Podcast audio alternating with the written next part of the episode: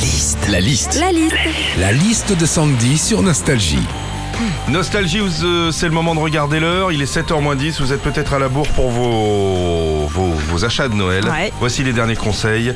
C'est parti pour la liste de Sandy. Quand c'est la course aux derniers achats de Noël pour aller plus vite, tu fais une commande internet. Ce que t'as fait, Philippe, hein, le problème, c'est quand ça t'affiche en rupture. Tu dis, bon, bah, je vais créer une alerte pour être prévenu quand il y a du stock. Sauf qu'en général, on t'alerte vers le 12 janvier. La course aux derniers achats de Noël dans les boutiques, les supermarchés ou aux caisses, ce qui est insupportable, c'est le monde. C'est vrai, hein, mais pourquoi tout le monde s'y prend au dernier moment aussi? On le sait que tous les ans, Noël, ça tombe le 25 décembre. Bah ouais, c'est pas comme pour les retraites, hein, t'as pas une date pivot au 12 juillet. hein. Quand c'est la course aux derniers achats de Noël en faisant les boutiques, tu penses toujours à un pote ou un vieux tonton à qui t'as oublié de faire un cadeau. Alors tu cherches mille ans un truc pour au final, comme tous les ans, prendre un coffret brut de Fabergé. Ça, leur- ça leur fera plaisir.